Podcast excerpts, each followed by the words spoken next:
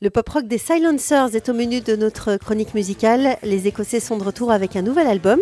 Mais pour vous remettre en mémoire ce qu'est la musique des Silencers, voici un extrait de l'un de leurs tubes. C'était en 1991.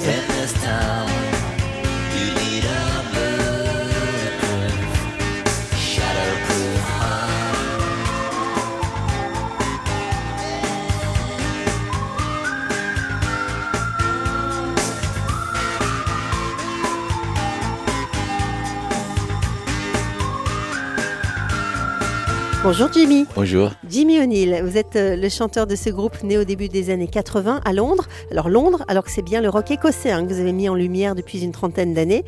Vous sortez un dixième album, Silent Highway, l'autoroute silencieuse pourrait-on traduire, un titre qui ne pouvait qu'attirer notre attention ici sur une radio d'autoroute. Alors que signifie pour vous ce Silent Highway? J'avais le titre avant l'album en fait. J'avais pensé c'était beau, poésie, c'était comme un titre d'un film ou un roman. Et j'ai dit, en fait, ça, ce serait un très bon titre pour un album. Parce qu'il y a Lost Highway, c'est comme un roman de Jack Kerouac ou quelque chose comme ça. J'ai dit, mais ça, c'est bon, ça, parce que c'est jamais utilisé. Et parce que j'ai toujours aimé le sorte de côté surréaliste avec Silent et la musique. Miles Davis, il a dit, le truc important, c'est le silence entre les notes. J'ai trouvé ça beau.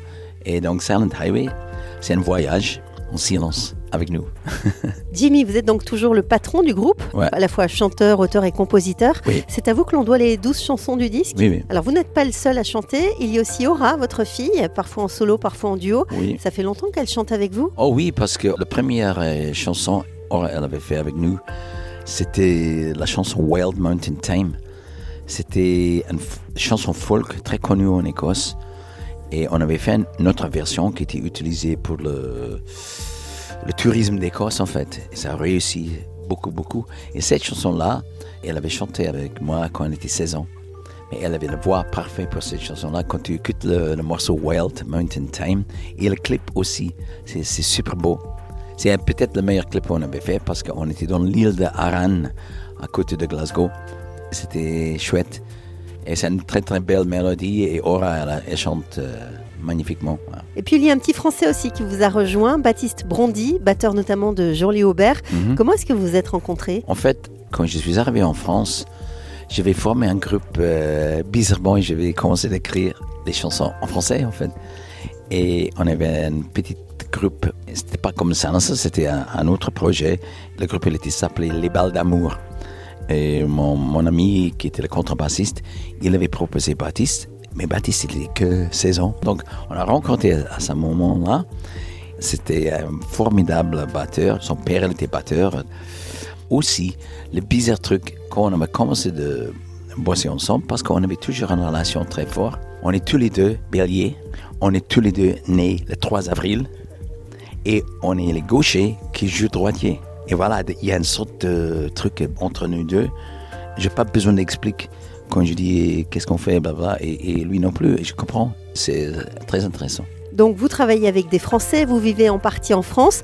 D'où vient cet attachement à la France et à la Bretagne en particulier? Oh, je suis arrivé, je comprends maintenant pourquoi la France était le pays qui a accepté presque dans la totalité ma musique plus que les autres pays.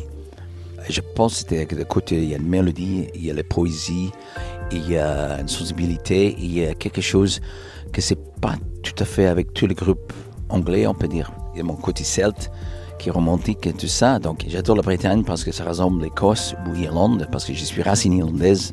O'Neill, c'est un nom irlandais. Donc il y a tout ça qui fait que c'est naturel que j'aime la Bretagne. Mais aussi la France, quand on avait fait énormément de tournées ici, on avait les fans partout, on avait fait le gros festival partout. Euh, j'ai vu la France euh, certainement plus que les Français. On était partout dans toutes les régions, une culture différente dans toutes les régions. C'est magnifique. Cet album comporte donc une douzaine de chansons, pop rock essentiellement. C'est un peu dans l'esprit du tout premier album finalement. Exact. En fait, j'étais à Rennes quand j'ai commencé d'écrire le nouvel album et je vais rencontrer un jeune parent parce que j'ai un fils qui était à Rennes, l'école, et le jeune parent, il avait mon premier album dans sa main. Il était un gars de 30 ans, un truc comme ça, et je lui dit, il a voulu que je signe l'album. Je dit, il y avait nos problèmes. Et puis, j'ai dit, comment tu trouves l'album? Il dit, je trouve que c'est très actuel. Donc ça, ça m'a... Ah, c'est vrai, parce que j'avais vu qu'il y avait beaucoup de jeunes groupes que j'avais vus sur scène dans les festivals. Il y avait certains éléments des années 80 qui sont revenus. Et ça, ça m'a inspiré de faire un album, Silencers, en fait. Parce que j'ai dit, j'ai encore un mot à dire. Et j'étais très motivé. Je vais résister depuis longtemps parce que le bar est haut avec Silencers. C'est énormément de travail, énormément de stress. Mais la façon que j'ai fait avec Baptiste, il n'y avait pas de stress. C'était, c'était bien. Sauf, il y avait un autre problème, mais on ne parle pas, mais c'est un pandémie mondial. Oui, le confinement. Voilà. C'est quoi alors la recette d'une bonne chanson des Silencers D'abord, c'est mélodie. J'ai un talent pour mélodie que c'est inconscient.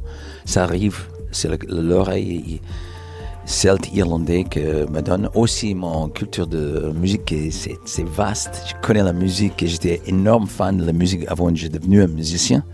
Et j'ai un super mémoire, donc je, m'appelle beaucoup de trucs. Donc, il y a la mélodie d'abord. Il y a toujours une rythmique hypnotique. Avec la mélodie de la voix, il y a les guitares derrière. Et quand je fais une maquette de 4 ou 5 pistes, c'est déjà fait. Et je ne change pas. C'est juste fait plus grande, plus, euh, plus propre, on peut dire. Et c'était exactement pareil avec le premier album. Le premier album, c'était fait comme ça, sur une Fostex 6 pistes, avec une petite machine à batterie. Euh, et toutes les guitares, toutes les parties guitare étaient toujours, toujours là.